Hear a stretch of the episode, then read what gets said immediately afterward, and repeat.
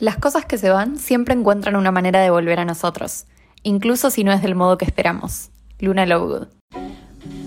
Bienvenidos a Libres, un podcast literario diverso y feminista para la comunidad lectora en español. Soy Ael Krupnikov. Y yo soy Julieta Nino.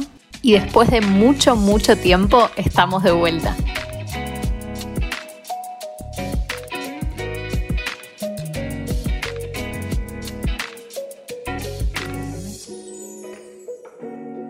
Saben el placer que me da decir esto. Bienvenidos a un nuevo episodio de Libres. Tanto tiempo, no me acuerdo qué hacíamos. Hablábamos, ¿estaba planeado esto antes? Perdón, volví a preguntar lo que preguntaste recién, es espectacular.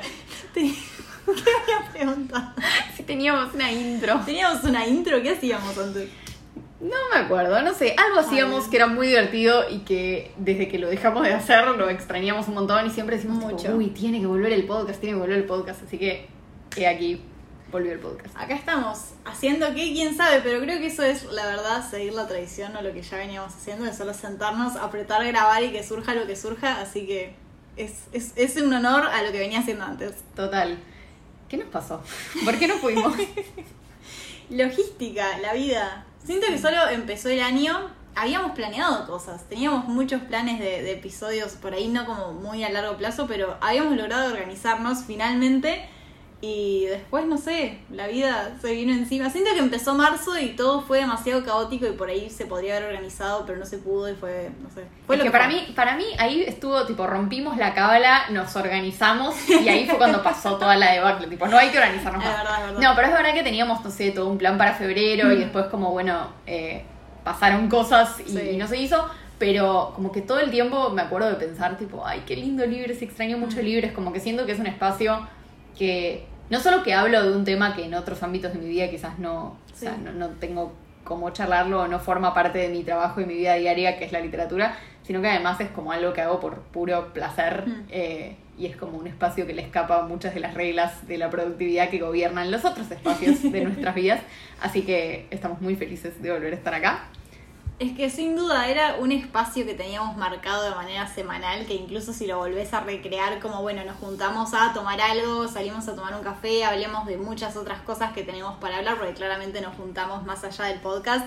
Como que no era lo mismo, es como un espacio muy demarcado de nos juntamos una hora y algo y grabamos esto y era pautado cada semana y que de repente son este fue muy extraño. Sí, sí, fue rarísimo y de hecho, no sé, como volver a estar acá en el mismo lugar, estamos grabando presencial nuevamente, como también eso pasó, eso pasó, que empezamos a mm. grabar por Zoom en el verano y fue como, no, qué desastre. Pero no, volver a estar acá presencial, hablar, reservarnos este espacio es realmente muy, pero muy hermoso.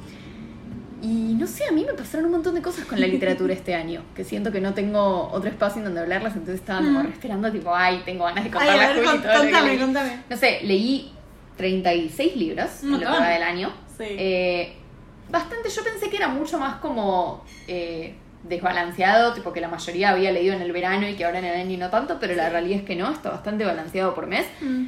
Estoy muy contenta porque vengo leyendo muchas, muchas cosas, como que toda mi tablita veo acá son tipo 5, 5, 4,5, 4, 5, así, eh, estrellas. así que nada, evidentemente vengo, vengo encontrando libros que me gustan mucho, consumiendo un montón de booktube que tiene que ver, creo que por eso estoy encontrando buenos libros, porque encontré como mi nicho de booktubers que me gustan y que recomiendan cosas que son eh, de mi estilo. Así que como sacando muchas recomendaciones de ahí. Y, bueno, y un poco eso, no sé, también a vos también te pasaron cosas, ¿viste? estuviste en un panel en la feria del libro que era tipo el gran sueño y no sé, un montón de cosas. Siento que pasaron muchas cosas durante la feria del libro que también eso, hubiera sido muy genial que pudiéramos haber grabado cosas así en vivo, temáticas de la feria del libro, como vivir la literatura más allá de que nos sentemos acá a charlarla, sino como ir a hacer cosas al mundo. Creo que es un buen plan para el año que viene. Eh, pero sí, pasaron muchas cosas y a mí me pasó más o menos lo mismo de que leí menos durante el año, claramente leí muchísimo más en el verano que, fue en enero, cuando todo enero leí como 20 libros de romance uno tras otro, 20 libros literal. Eh, pero después, los meses donde ya empezó la facultad, como marzo, abril, mayo, ya empecé a leer menos, pero de manera regular, como 8, 5, 4 libros, que dentro de todo está como bastante regular, así que eso está copado. Y mm, en cuanto a cómo estuvieron las lecturas, siento que no estuve leyendo muchas cosas que yo quisiera. Excepto en enero, que agarré y dije, bueno, voy a traerme estos 20 libros de romance y solo voy a leer romance por un mes. Eh, que fue algo muy divertido de hacer. Eh, siento que el resto de los meses fueron más como leer cosas de la universidad. La mayoría de los libros que tengo anotados eran lecturas. Seguía siendo literatura que vimos, no sé, literatura de Argentina, eh, que tenía que leer para las clases pero siento que no eran cosas que yo elegí. Entonces es como un mes, es, una primera mitad de año medio rara. Interesante. ¿Sabes que yo justo ahora estoy en un momento re de romance? Como que mm. leí un romance que me encantó hace re poquito. Tengo otro ahora preparado que es el siguiente libro que voy a leer. Así que nada, pasar recomendaciones después. Y ya hablaremos también. Teníamos unos episodios planificados de romance. a mí también algo que me pasó muy gracioso es que, como nos habíamos organizado mm. en el verano, leí cosas para libres que estaban calendarizadas. Y algunas fueron bastante insufribles. No sé si te acordás, en el verano leí un libro de Fitzgerald, que ya no me acuerdo ni para qué lo íbamos a usar, que se llamaba The Beautiful and Damned. ni siquiera me acuerdo cómo era en español. Y que fue, creo que la peor lectura de mi año. Y lo peor de todo es que el episodio en donde íbamos a hablar de eso, que iba a hacer que todo valiera la pena, nunca se grabó. Así que, nada, malísimo, pésimo. Terrible, terrible. No, yo he, tenido muy pocas malas lecturas, porque precisamente no he estado leyendo mucho, entonces cuando había algo que no me gustaba fue como, bueno, lo abandono impunemente y agarro lo que sí, porque como siento que estoy leyendo muy poco en mi vida, es como, bueno, estoy leyendo esto, no me gusta o lo quiero dejar y lo dejo. Entonces, los libros que sí estoy terminando son libros que sí me están gustando. Ah, muy bien. Así que no se me ocurren cosas que, que no sé, que haya sido, este es mi peor libro del año por ahora pero al mismo tiempo, de nuevo, siento que todo lo que leí ha sido por obligación, por no todo, pero gran parte, o por la facultad, o por editoriales, o por distintos motivos, cosas que no es que yo las vi en internet, o las busqué y dije, esto es un libro que creo que me va a encantar y lo empiezo y lo leo y que sea recreativo en ese sentido como solía ser antes, siento que extraño eso. Total. Y también pará, y tuviste como medio un cambio en, la dirección de tu Instagram y de tu blog y todo eso. Que Pero también quedó en la nada. Ay, no. pero bueno, sí, la idea era empezar a hacer cambios y cosas ahí, pero todo quedó como medio congelado. Había muchos planes y cosas que después no pasaron. Qué triste. Pero bueno, ya pasará. Ya pasará todo y estamos súper, súper contentas de volver. Queremos hacer cosas, queremos grabar los episodios que teníamos planificados sobre romance. También había un par sobre racismo que estaban muy mm. interesantes. Eh, más libros copados que leímos. Sí. Y, no sé, quiero hablar de cosas interesantes que leí. Finalmente leí Daisy Jones por recomendación tuya, que me lo prestaste y fue espectacular. Sí, sí, sí. Y yo sentía que era como, ay, sí, tengo muchas ganas de que vuelva a libros para poder hablar de esto. Hay que hacer un episodio de esto. Hay que hacer re un episodio de esto. Eh, leí dos de los tres libros de Emily Henry, mm. que ahora llegan a Argentina traducidos, o ya llegaron, o llegan dentro de muy poquito, no me acuerdo bien, pero que son, o sea, no les puedo explicar. Estoy muy enamorada de esos libros me parecieron fantásticos y estoy re contenta de que llegan en español porque tengo como mucha gente a la que se los quiero recomendar y decirle tipo lee esto ya, ¿no entendés? Eh, estoy muy muy contenta con eso hmm. y, y, bueno, y después leí, no sé, también mucho romance, eh, bastante ficción histórica y cosas así como de literatura internacional, de India, de Japón, hmm. bastantes cosas de Japón. Quise meterme en el universo del manga. ¿Y qué pasó? Me salió medio mal.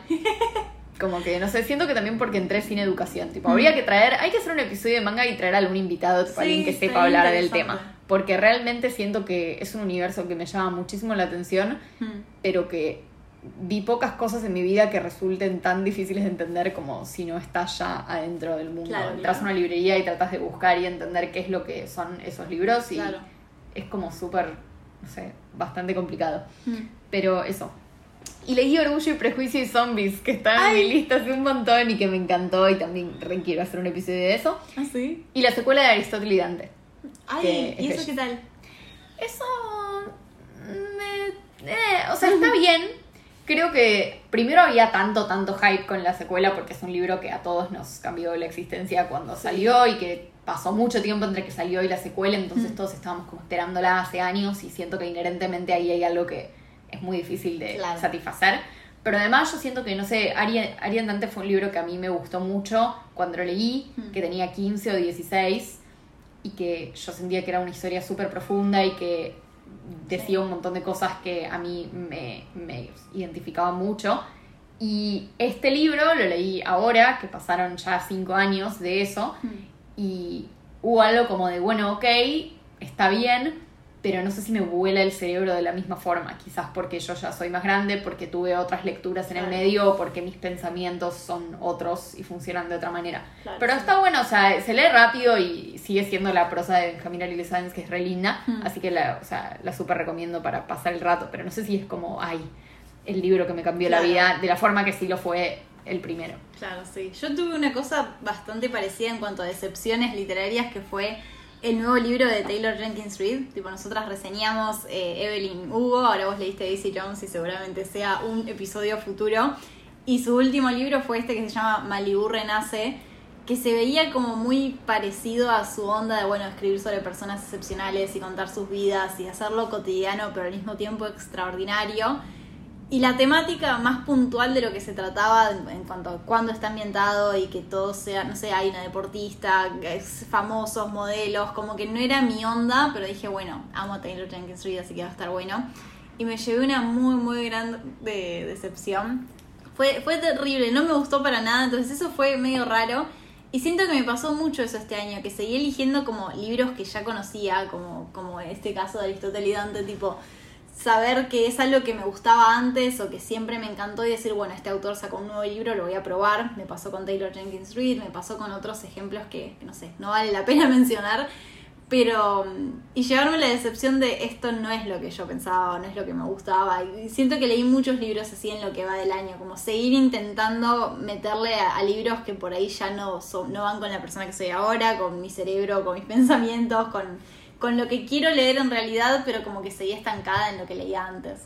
Siento que es re típico que pase eso cuando mm. uno no tiene mucho tiempo para leer. Claro. Entonces necesitas buscarte algo rápido que no sé, no tenés mucho tiempo para pensar en lo que te gustaría o para indagar. No sé, yo siento que muchos de los libros más geniales que leí en este año mm. los encontré porque busqué mucho, como que escarbé, me senté, no sé, consumí la cantidad de horas de videos de YouTube sobre libros que vi, no te puedo explicar, pero justamente, no sé, me fijo en mi calendario y veo que los momentos donde más tiempo libre tenía era donde de repente quizás más de eso miraba.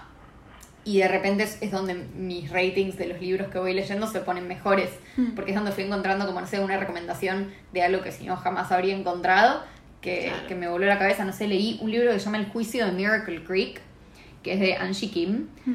eh, que es, a mí me encantan un formato de novela que amo, es cuando hay un juicio sobre un crimen que pasó y va alternando entre contarte lo que pasa en el juicio y un poco, bueno, los puntos de vista de los diferentes personajes y el flashback de qué es lo que efectivamente pasó. Y esto es en un pueblo, es, va cambiando siempre el, el, narrador, hay diferentes personajes, hmm. eh, es espectacular, tipo no lo podés dejar de leer. Y es un libro que encontré así mirando, mirando YouTube y, que en realidad estoy tratando de anotar específicamente qué booktubers recomiendan cada cosa que leo, porque mm. después me sirve para saber como, ah, esta persona tiene mi estilo.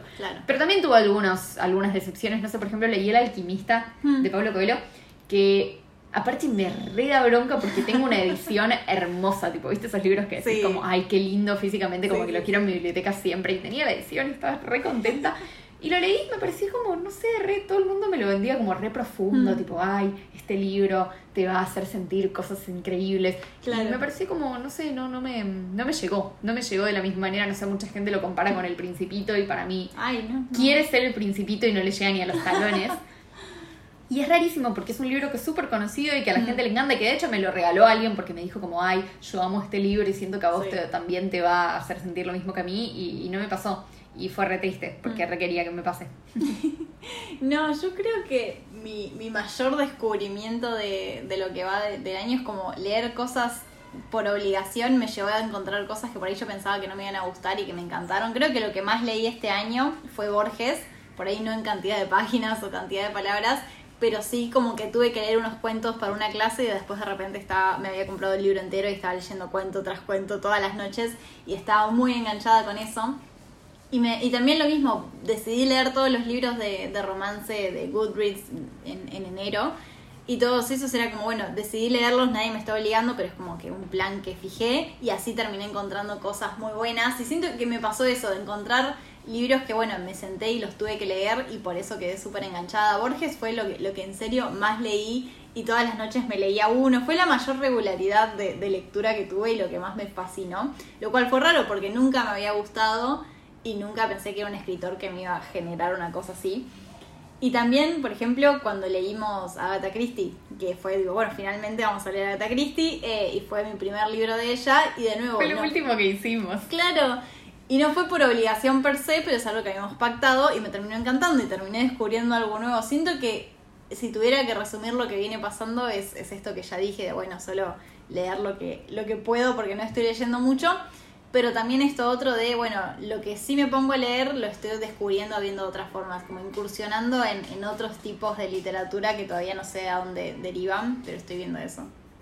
Sí, a mí me parece, no sé, algo ponele que también me forcé a hacer, que viste que siempre, todo, todos los años yo digo, tengo que empezar a leer más en castellano y nunca me pasa y siempre, o sea, no es que nunca me pasa, nunca lo hago suceder, seamos honestos, porque no, como que quizás me gustaría que represente una prioridad, pero en la práctica no lo es tanto. Mm. Y hace poco fuimos a una librería en una de nuestras juntadas y encontré un libro que me llamó la atención y me lo compré como sin dar muchas vueltas. No era un libro que yo, yo en general no sé esto, voy mirando en internet qué libros quiero y tengo una lista de los libros que quiero comprar. Y acá fue como más bueno, lo veo, me llamó la atención, me lo llevé.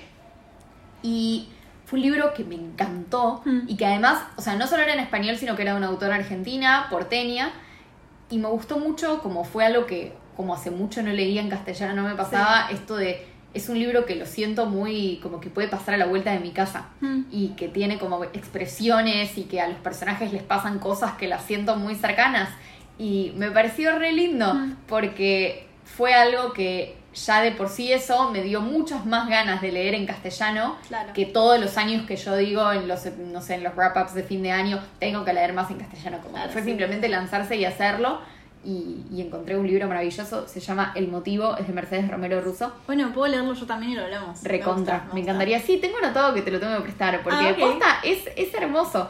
Y no sé, me pasó eso de decir como, ay, como re extrañaba esto y no sabía que lo extrañaba, pensé que era más algo que estaba haciendo por obligación y no. Claro, sí, sí. No, a mí me re hizo falta este espacio de nuevo, como decíamos al principio, venir y que sea algo destinado solo a esto. Incluso recién estuvimos como una hora hablando de la vida en general, pero ya cuando empezás a grabar y decís, bueno, este espacio se convierte en esto, siento que, es re necesario. Así que nada, también tengo ganas de nuevo de empezar a leer libros como el que acabas de decir y bueno, ver qué me sorprende, qué hay y dejar de hacer esto que decía antes de, bueno, este es un autor que conozco, así que voy a probar algo nuevo de él y por ahí ya no se condice con lo que en realidad quiero leer. Tengo ganas de probar cosas nuevas. Sí, de, hacer eso, de ir y comprar cosas impulsivamente también.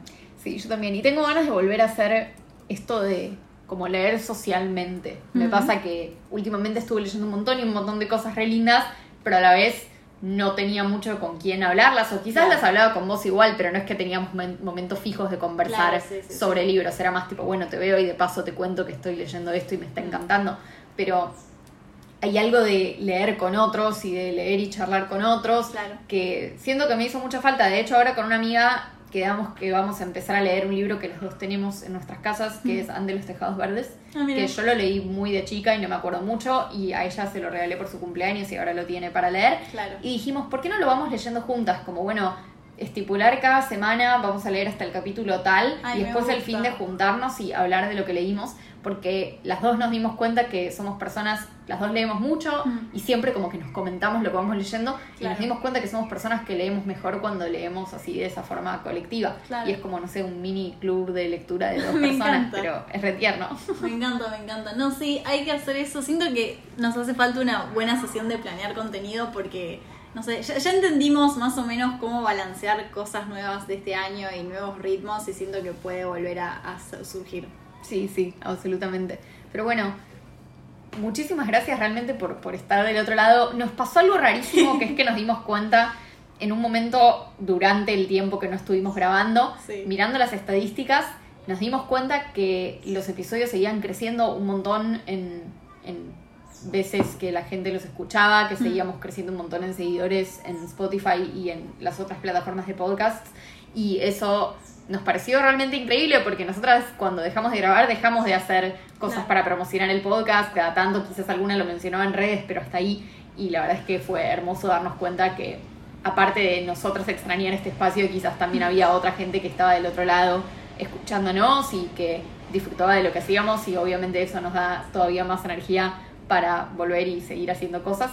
Así que muchísimas gracias por habernos escuchado mientras no estuvimos. Esperamos que sigan acá y que les guste todo lo nuevo que se viene, porque en serio tenemos contenido planificado por una vez en nuestras vidas y va a ser espectacular.